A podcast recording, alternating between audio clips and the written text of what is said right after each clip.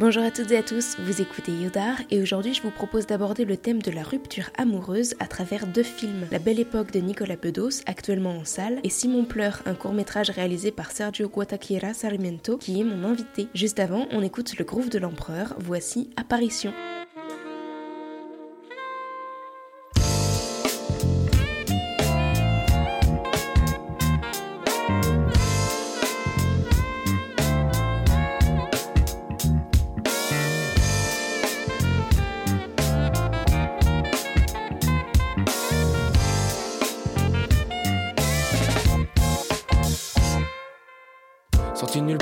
Fait son apparition. Je lui demande simplement quel est son nom.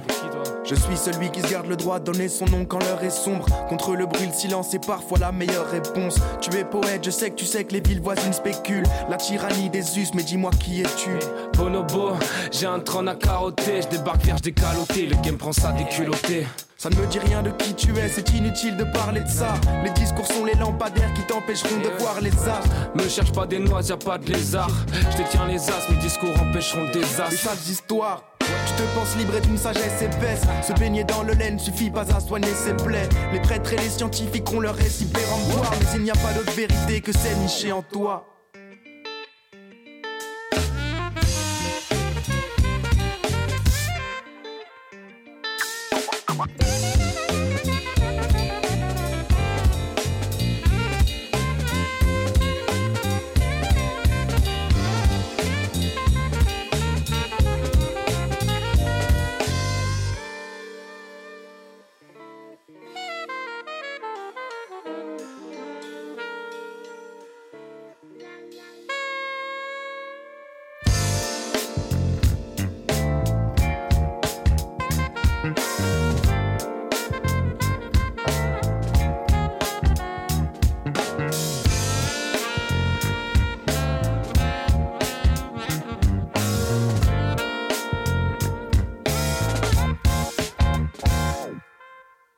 Que je fais, je le fais à temps plein. N'écoute que tes pieds, va sans crainte. Aucune peur.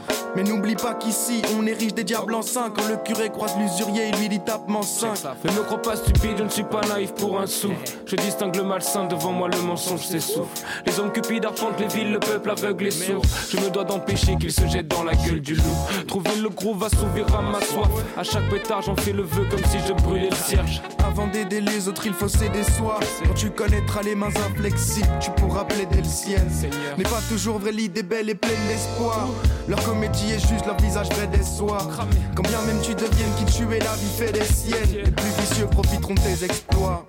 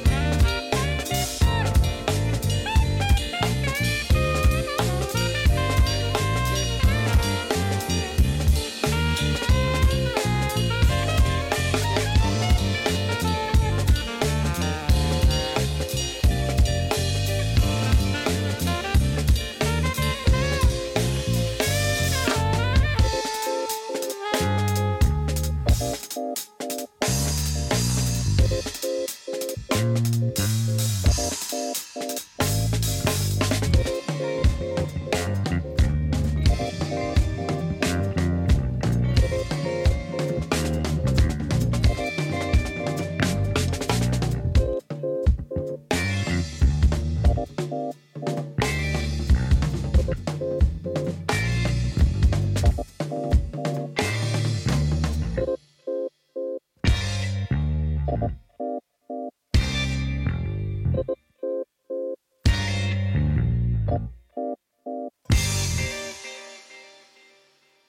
Juste avant de démarrer le podcast comme à mon habitude, j'ai un petit mot à vous faire passer de la part de Florent Gouilou, qui est réalisateur et qui était mon invité dans une édition précédente. Il organise le 2 décembre prochain un comedy show à la mairie du 10e arrondissement de Paris pour le SIDAction. C'est l'occasion d'une récolte de dons et je vous mets tous les liens dans la description pour y participer. Cette soirée, elle est organisée en partenariat avec l'association Arts et Média qui fait des dépistages hors les murs auprès de personnes exposées et pour qui Florent avait réalisé un documentaire qui sera d'ailleurs euh, sans doute projeté. J'essaierai de vous tenir au courant là-dessus. Et donc cette soirée, qui s'appelle Parle avec elle, en hommage à Almodovar, elle s'inscrit dans un ensemble d'autres soirées de mobilisation drague à Paris pour lutter contre le sida. Ravel Habibi organise un show d'humour où se mêleront stand-up, burlesque, danse, playback et échange avec le public. Et c'est également l'occasion de transmettre des messages de prévention dans un climat détendu, de proposer des dépistages personnalisés et d'animer un stand maquillage. Encore une fois, toutes les informations seront dans la description.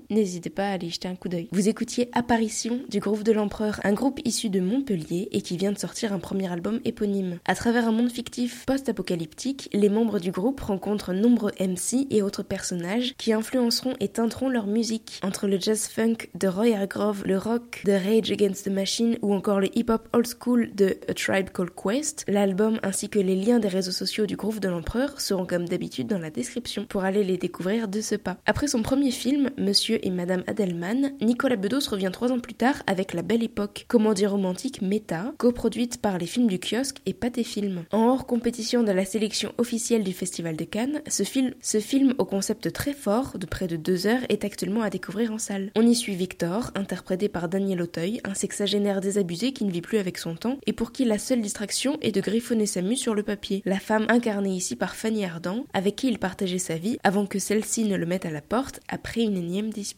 Nous pourrions d'ores et déjà sortir les violons et prendre peu d'intérêt à voir la façon dont Victor pourrait tenter de recoller les morceaux, mais non, Nicolas Bedos fait mieux. Malin, il convoque Antoine, interprété par Guillaume Canet, un mec antipathique et éclopé, mais très pro, qui a monté son business sur la reconstitution et l'immersion dans les souvenirs de ses clients en grandeur nature. Victor vient de se faire offrir par son fils une invitation pour participer à cette expérience inédite le temps d'une journée et se laisse donc remonter dans le temps en mai 1974 lorsqu'il a rencontré sa femme et que leur rapport était encore agréable et chaleureux. Notre Victor cesse alors rapidement de bougonner et enfile plutôt ses fringues de l'époque et rase sa barbe blanche pour avoir plus l'air raccord avec le décor. Il pénètre dans la petite brasserie reconstituée pour l'occasion, avec ici et là quelques soucis de colle papier peint, et il fait rapidement abstraction lorsque Margot, interprétée par Doria Tillier qui doit jouer Marianne jeune, fait irruption dans la pièce. C'est là que le métarécit prend vraiment tout son sens, car oui, pour tenter que cette illusion fasse vrai, Antoine engage des comédiens et figurants à l'appel. Tous doivent connaître leurs homonymes réels sur le bout des doigts, quitte à apprendre un texte par cœur pour les et que le client y croit. Nouveau problème, Margot en aura le bol d'être manipulée par Antoine, avec qui elle a une liaison, et qui trouve qu'elle joue toujours un peu faux. Ses élans improvisés pour échanger avec Victor vont rapidement faire mouche et ainsi tout compliquer entre eux. Je n'en dis pas plus pour ce film, mais vous invite vivement à aller le voir si vous aimez les bons dialogues de dispute que vous auriez voulu vivre dans les années 70 ou que vous êtes tout simplement fan de mise en abîme. Juste avant de retrouver mon invité Sergio Guatakira Sarmiento, le réalisateur du court-métrage Simon pleure, on écoute un second titre du groupe de l'empereur, voici Nuit des temps.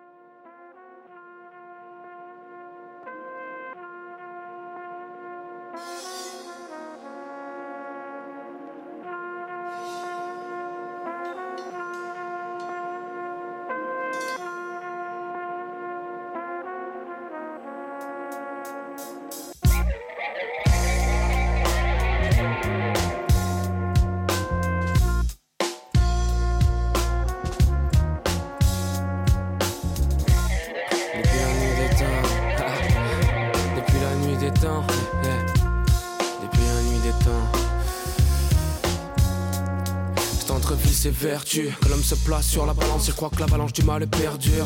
Ils veulent nous exclure pour faire leur plan maléfique. Allez vite, j'attends des excuses. La witch, je la teste pure. Et oui, je m'arrête plus. Parfois, je suis sombre, mais de mes songes, j'envoie des ondes ténébreuses.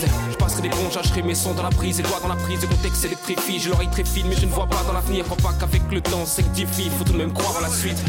Puis enfin, vois le monde ensemble. J'en vois qui prient, qu'attendent leur sentence. S'entassent dans les fils, font semblant de s'entendre. C'est cette réalité que ma conscience transcende. Je constate que le vice, je s'enclenche sans prendre le temps de prévenir. J'apprends très vite, mais pas assez pour être objectif. Mes rimes des projectiles atteignant des cœurs en perdition. Ma diction se meurt dans l'eau bénite. Crois pas que je vais obéir, je suis en peur comme à l'époque des obélisques.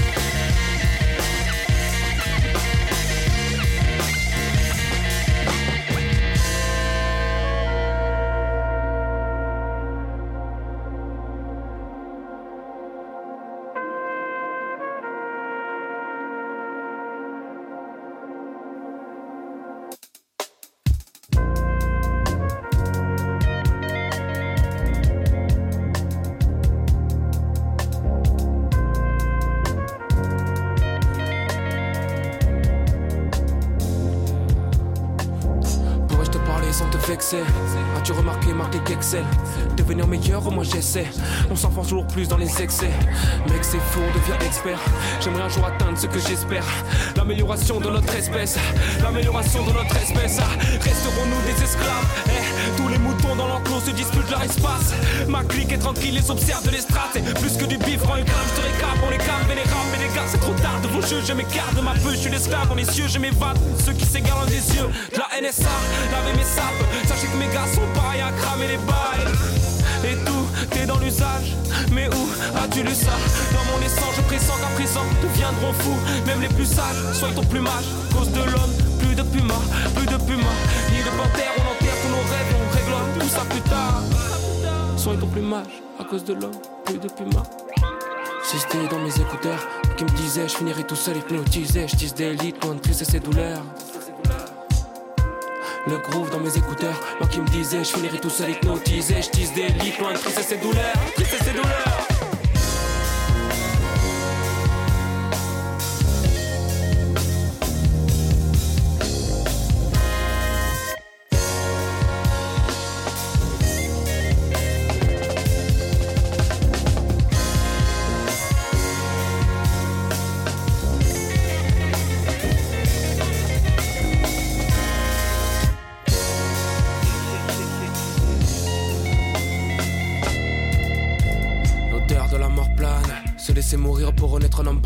c'est pas les hommes baves Pour de l'or ou du pouvoir, vouloir mort tous leurs semblables Je pas dans ce jeu, je préfère que ma haine se remballe.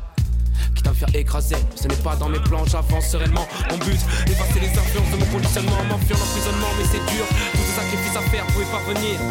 Comme l'artifice en fait, je ne pourrais pas venir. Mais c'est mon choix, je te dis. Mon âme me guide vers un meilleur où mon être sera fait. La transition fait peur, ouais je sais ce que ça fait. Faut que je passe le stade avant que la porte ne s'affaisse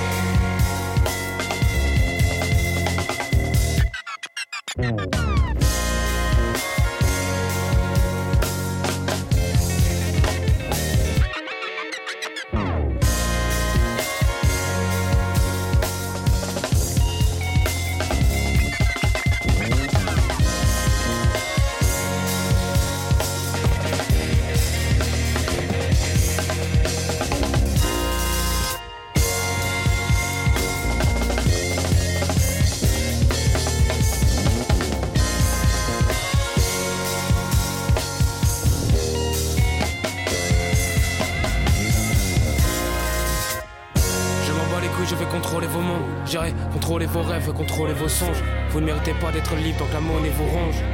Je suis un sorcier, un mage, un diable, putain. J'ai la haine, j'ai la rage, putain. Toi, ton regard est vite, putain. Quand j'arrive, tu te lèves, je suis roi, putain. Avec vos smartphones au prix d'un SMIC, vos histoires de harcèlement pour un smack. C'est ta propre vie que tu niques. Ton obsolescence est programmée comme un Mac.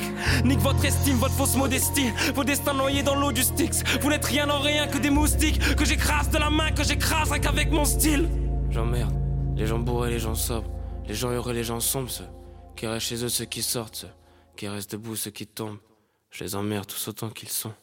Vous écoutiez Nuit des temps du groupe de l'Empereur. Mon invité est colombien, mais a fait ses études de cinéma à l'IAD à Bruxelles. Il réalise Simon pleure, un court métrage aussi drôle que poétique et bien entendu larmoyant, disponible gratuitement sur Arte. Je vous glisse le lien en description. Dans ce film, Simon vient de se faire quitter par sa copine et pleure depuis littéralement toutes les larmes de son corps. Avec une mise en scène à la fois très élaborée et esthétique, je vous propose à présent de vous laisser en compagnie du réalisateur pour en apprendre davantage sur le tournage de ce film. Bonjour Sergio, est-ce que dans un premier temps tu peux parler un peu de la jeunesse de ce projet Alors, la jeunesse de mon projet, euh, c'est un, film de fin d'études, Simon Pleure, et c'est un film qui a été écrit en quatrième année pour être réalisé en cinquième année. La jeunesse du projet, c'était de euh, partir de quelque chose qui était très. Euh, comment, faire, comment réussir à faire l'idée qui était de base, qui était donc parler d'une rupture amoureuse, comment faire l'idée la plus visuelle possible. C'est-à-dire comment transformer cette idée de, de chagrin d'amour qui qui s'installe lorsque lorsqu'une relation est finie, pour la raconter avec un,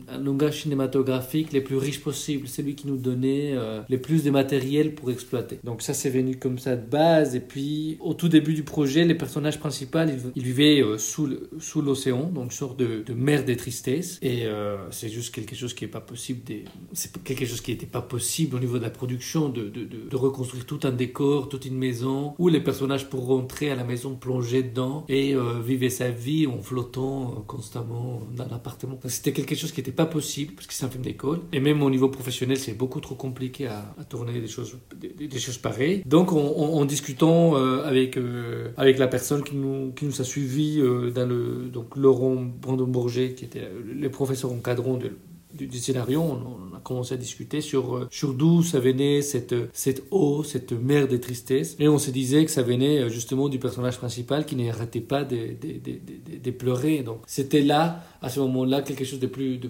plus, euh, de, plus organique et peut-être plus pratique de, tourner un personnage qui coulait constamment que quelqu'un qui vivait sous l'eau. Donc ça, c'est, ça c'était la, la, pure genèse. Quoi. Et donc, euh, ces personnages qui étaient sous l'eau, enfin, ces personnages qui, qui, pleuraient, euh, qui, qui, qui, rendaient sa tristesse visuelle, nous donnaient une palette de possibilités énormes pour pouvoir faire euh, différentes, différentes positions, un, un, langage plus ou moins riche et, des idées et des situations plus ou moins cocasses pour, que, pour, pour raconter l'histoire. Dans ton film, Simon, le protagoniste, pleure littéralement toutes les larmes de son corps. Est-ce que ça a été un dispositif compliqué à mettre en place? Est-ce que tu peux dire un mot là-dessus? Donc, les dispositifs, voilà, forcément, c'était un dispositif très compliqué à, à, mettre en place parce que nous, nous n'avons pas non plus le budget pour payer toute une équipe euh, d'effets spéciaux parce que c'était des effets spéciaux mécaniques, c'est-à-dire c'est des effets spéciaux qui sont pas ni numériques ni virtuels, tout a été fait euh, sur les plateaux en live action. Et donc euh, c'était des étudiants qui s'est qui, qui chargé de, de, ces dispositifs. Évidemment, on a eu des conseils de, certaines maquilleuses, de certaines personnes qui travaillaient dans les effets spéciaux et on a été guidé, on a construit tout un mécanisme qui a été qui a été de l'ordre d'une d'une combinaison des surf qu'on a mis sur le comédien pour le protéger de l'humidité parce que euh, c'est un tournage qui s'est déroulé au mois de décembre. Donc il faisait énormément froid et les comédiens étaient non-stop mouillés pendant 8 jours. Donc ça, il fallait, euh, il fallait prendre en, main la sécurité, euh, surtout la sécurité du comédien. Et ce qu'on a fait, c'était ça, c'était de l'isoler d'abord de, l'humidité en lui mettant une combinaison des surf et qu'on a, on a pris des petits tuyaux en plastique qu'on a troués et qu'on a connectés à des des seringues mécaniques qui étaient reliées donc euh, à une équipe qui était derrière les décors. Et donc euh, il y avait euh, et on, a plus ou moins le, corps, c'est-à-dire qu'il y avait une seringue pour le bras, une seringue pour le torse, une seringue pour la tête, une seringue pour le cœur. Donc voilà, on a essayé de, de, de, faire plus ou moins quelque chose de très, euh, de, très complet au niveau du torse. Donc on a choisi un format d 35, d 30, enfin c'était plutôt d 39, donc qui nous permettait justement de filmer que la partie du haut du personnage et quand c'était des plans larges, la partie bas du, du corps des personnages bah, était euh, cachée par du décor. Et ça nous a permis justement de, nous concentrer sur les torses et la tête. Et euh, ces, pompes-là étaient liées, euh, donc étaient, étaient, reliées par des tuyaux, et c'était des, personnes qui, euh, qui opéraient les, pompes. C'était, l'équipe larme. Et donc, on organisait selon la, la, séquence quelle personne allait commencer par pleurer. Donc, au tout début de la, première séquence, on faisait pleurer les cœurs, puis après les bras, puis après les torses, puis après la tête, et, voilà. Donc, ça dépend des séquences. si c'était une séquence plus ou moins touchante, ou bien si c'était une séquence plus ou moins humoristique. Donc voilà, ça c'était euh, ça c'était très important. Oublié de dire, les pompes c'était des pompes, donc c'était des seringues mécaniques parce que ça nous permettait d'avoir plus de d'eau et euh, donc avoir un débit plus important d'eau et parce qu'il y avait des séquences qui étaient assez longues, donc c'était assez important d'avoir euh, une quantité d'eau importante à, envoyer. En découvrant ton film qui se déroule dans un wagon de train, j'ai immédiatement pensé à Wes Anderson euh, pour euh, The Darjeeling Limited par exemple. Est-ce que tu y avais songé ou est-ce que tu avais d'autres références en tête? Donc oui, effectivement, je pense que la toute genèse, au tout, tout, tout début, c'était oui, c'était euh, c'était prévu de... On avait cet univers coloré qui était très, qui était très important parce que c'était un univers coloré qui, qui effectivement fait partie de l'esthétique de Wes Anderson, mais qui, au fur et à mesure, s'était un peu euh, dissolu. C'est-à-dire qu'on a, on a plus ou moins abandonné cette référence puisque l'histoire prenait forme elle-même et, les langages aussi. Donc, euh, on, on, a plus ou moins accumulé ces genres de, ces genres de, ça venait plus automatiquement. C'est-à-dire qu'on a commencé à choisir déjà une couleur propre pour les personnages, qui étaient les jaunes. Puis après, on a choisi une autre couleur pour l'autre personne, qui était le rose. Et puis, et puis euh, pour tel personnage, c'était les bleus et ainsi de suite. Et du coup, cet ensemble de, de couleurs faisait forcément cette tonalité assez vive qui, qui, font rappel à Wes Anderson. Mais moi, j'ai pas trop de références cinématographiques pour ces films-là, c'est-à-dire que mes références étaient plus des, de la peinture euh, méditerranéenne. Donc, euh, tout ce que c'est des peintres euh, espagnols, ça j'avais beaucoup. c'était dans les mood boards, c'était c'était ça qui, qui, qui, ressortait le plus pour la colère, pour la couleur, pardon. Et pour le et pour la composition de cadre, c'était plus la BD. Donc on est on s'est plus inspiré des auteurs français comme Bastien Vives, comme comme Rupert Emulot et et d'autres BD plus, euh, plus euh, BD indépendantes américaines des années 90, comme Adrien Tomino et, ainsi de suite. C'était, c'était, c'était des compositions qui, euh, nous, qui, nous, qui, nous, paraissaient plus, plus, plus, plus intéressantes. C'est-à-dire que moi, je trouve que les, les compositions euh, des cadres sont plus riches dans la BD, parfois, même très très souvent, que, que dans le cinéma. Donc, c'était plus des références des BD pour composer. Par exemple, la scène des trains, c'était clairement, c'est plus une, composition de BD que, qu'une composition de, de, cinéma. Bon, après, ça s'installe évidemment dans cet univers de, Wes Anderson, mais, euh, mais je pense que c'était plus, c'est plus la BD qui s'est installé. Pour revenir un peu à la, à la, genèse du projet, c'est-à-dire que voilà, ça c'était l'idée principale. Mais pour parler de la couleur et du ton, et c'est-à-dire c'est une comédie triste, c'est une comédie nostalgique et euh, elle est très vive en couleur. Et on a fait ça puisque moi je viens d'un pays euh, tropical, donc mon pays c'est la Colombie, et c'est un pays qui est euh, qui vit sous le soleil. On a on a une conception, c'est c'est genre des pays qui qui longent les tropiques, c'est des c'est des pays qui sont plus ou moins, enfin très nostalgiques. Parce que les tons est toujours très très bon, le soleil est toujours très très présent et les, couleurs sont souvent très douces. Et ou vifs, ça dépend de, de, ville, mais, mais euh, ces genres de contextes, ces genres d'environnement n'empêchent pas euh, la vie courante euh, se dérouler. C'est-à-dire qu'il y a toujours de, la tristesse, il y a toujours de la, il y a toujours de la mélancolie, il y a toujours de la, de la joie ou de la rage ou de, ou l'énervement ou, de l'amour, de la passion, n'importe. Et, tous ces sentiments-là se passent sous le soleil. Donc voilà, même, même la tristesse qui est quand même un sentiment qui est fort codifié, qui, qui s'installe dans, des, dans des, des couleurs très gris, très, très, très opaques très sombre. Et nous, on n'a pas cette perception de, de, tristesse, puisque, puisque voilà, on est, on est sous le soleil, mais, mais il faut bien qu'on pleure quelque part. Et donc, c'était cette idée-là de refléter euh, cette conception de tristesse plus nostalgique que dramatique, et de rendre le chagrin d'amour quelque chose de pathétique euh,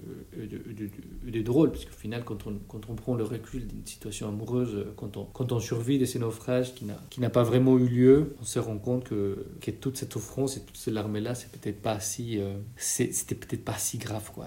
Et c'est de, relativiser ces douleurs-là avec une douceur, des tendresses et des, nostalgies qui, me semblent à mes yeux plus, euh, plus touchants qu'un drame euh, en noir et blanc ou en gris euh, ou en couleur très, très sombre. J'aimerais maintenant t'entendre sur la voix off de Simon qu'on entend euh, régulièrement tout au long du récit et qui est tirée de son journal de bord ou journal intime. Est-ce que tu avais pensé à ça dès l'écriture? Comment tu l'as mis en place? La voix de Simon, donc voilà, la voix de Simon, ça donnait une sorte de profondeur différente que ce que les personnages vivaient. C'est-à-dire que c'est un personnage qui n'a pas trop de dialogue euh, avec ses, avec ses collègues, qui a plus de, euh, de, de, de réflexion intime et qui est quelqu'un qui a une sorte de des losers euh, touchants, une sorte de loser, oui, une sorte de beautiful loser, qui est très, euh, oui, qui était très pathétique dans sa tristesse, dans sa vie et compagnie, et, euh, parce que c'est une sorte d'humoriste à mi-temps qui, qui, qui travaille à la poste pour, pour payer ses, ses dettes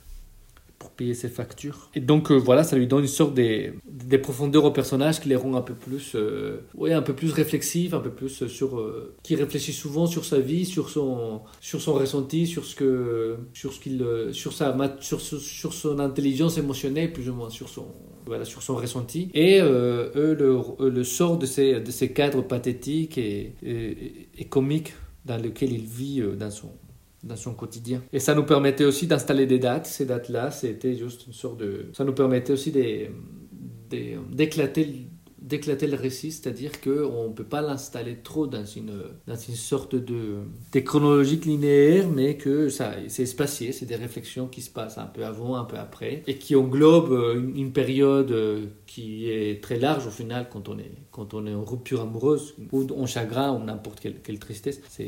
C'est quelque chose qui était euh, qui permettait justement de, de, de, oui d'éclater les d'éclater le, le, récit et d'aller dans tous les sens et se dire voilà ça c'est juste une c'est pas les films se déroulent pas dans une semaine ou un mois ou non ça se déroule plus ou moins dans dans une année euh, et c'est des réflexions comme ça qui viennent au, fur et à mesure et, qui alimentent, en fait, qui nourrissent sa tristesse pour, euh, au final, euh, voir plus ou moins une, une, sortie, une sortie de ses cours, la fin du tunnel, quoi, la petite lumière qui, qui indique qu'on recommence, qu'on se relance euh, dans la vie. Donc oui, ouais, là comment est venue l'idée du journal, euh, journal Bord, c'était juste pour ça, c'était pour rendre, euh, c'était pour rendre le personnage un peu plus complexe, lui donner une autre, une autre, une autre façade quoi. C'était une sorte de façade cachée quoi, qui, qui lui qui, pouvait lui donner cette, euh, cette profondeur. Oui. Mm. J'ai l'impression qu'à travers ton film, c'est un moyen que tu as aussi d'interroger un peu la notion de virilité aujourd'hui. Est-ce que tu peux dire un mot là-dessus? La virilité, c'est quelque chose de très important pour moi dans cette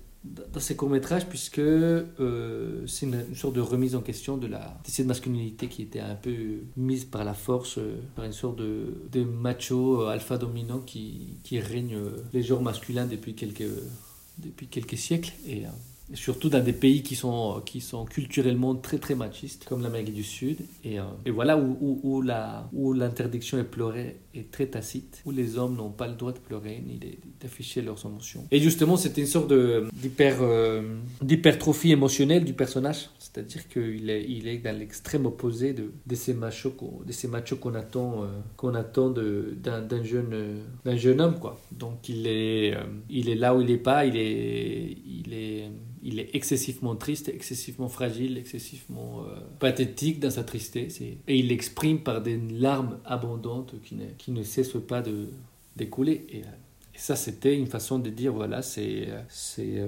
c'est une sorte de... Oui, des réactions au, à une loi imposée par, par une société qui n'empêche pas les les bonhommes de pleurer, alors, euh, alors cette réaction, c'est l'extrême opposé, et euh, on voit quelqu'un qui, qui, coule, euh, dont une rivière de larmes coule de son corps. Ça, c'était ça c'était là, oui, effectivement, c'était juste pour, pour, pour questionner ou revoir plus ou moins une, sorte de virilité qui, qui a été établie et qu'on veut, on veut juste je voudrais juste la, la, la, la, caractériser autrement. Au début du film, on entend une musique qui est une, une reprise de, de Cole Porter. Pourquoi ce titre en particulier et pourquoi l'avoir fait chanter par euh, ta comédienne? Donc la musique, c'était un choix très... Euh, c'était un choix bon, plus ou moins personnel parce qu'en fait, il y a une chanson de Cole euh, Porter qui s'appelle Every Time We Say Goodbye. Donc il y a une version de Chet Baker avec...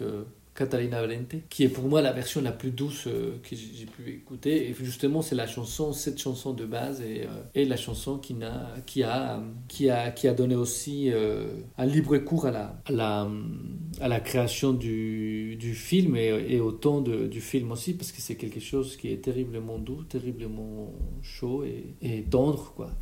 Et c'est une chanson, et les, les, paroles sont très tristes. Quoi. C'est comme les sambas brésiliens des années, des années 70. Quoi. C'est que la musique est très joyeuse, mais, la, mais les paroles sont très tristes. Et, euh, et oui, là, c'est un contraste important. Et cette chanson-là, je, la voulais absolument pour mon film. Donc, on a, on a, on a négocié d'avoir les droits pour interpréter avec, une, avec, une, avec un Rode. Ça, ça, en fait, l'instrument, ça s'appelle un, un Fender Rode c'est une sorte de, des claviers euh, électroniques des, des, années 70, 80, euh, si je ne me trompe pas. Et, euh, et oui, c'est juste un, clavier formidable qui, qui rappelle musique, une sorte de musique arcade, des jeux vidéo, qui rappelle à mon enfance, donc forcément qui a pour moi une tonalité très mélancolique, enfin très nostalgique plus. Et, la, chanson, c'est euh, l'actrice qui joue le rôle d'Adrienne, donc la copine de Simon, qui s'appelle Maëlys Dumont, qui a une voix formidable. On a exploité ça, on a exploité ça justement. Donc voilà, on a, c'est, une chanson qu'on a, qu'on a pu, euh, qu'on a pu placer au, au, début du film et qui raconte justement cette euh, l'histoire qui est pour moi une sorte de, une sorte de souvenir, de, des témoignages de, de cette histoire d'amour qui a existé et qui n'existait plus forcément, qui fait rappel à la, à la nostalgie du couple. Ok super. Dernière question, le choix du casting, est-ce qu'on peut en parler? Comment tu as rencontré ces, ces comédiens? Est-ce qu'ils ont passé des essais ou pas? Donc pour les castings, les castings c'est voilà c'est une question très intéressante parce que c'est des, des, amis que euh, c'est des amis que j'aime beaucoup en fait. C'est des personnages qui ils sont tous euh, majoritairement des gens que je connais. C'est des gens qui sont amis à moi. J'ai beaucoup de mal au processus des castings parce que c'est un processus qui n'est euh, qui dans certains cas c'est très superficiel et moi en tant que très très jeune réalisateur je ne, je ne maîtrise pas ces langages là je ne maîtrise pas ces, ces situations là et ça me met terriblement mal à l'aise et très très c'est très compliqué quoi parce que c'est euh, on a l'impression d'être dans un date où euh, je suis euh,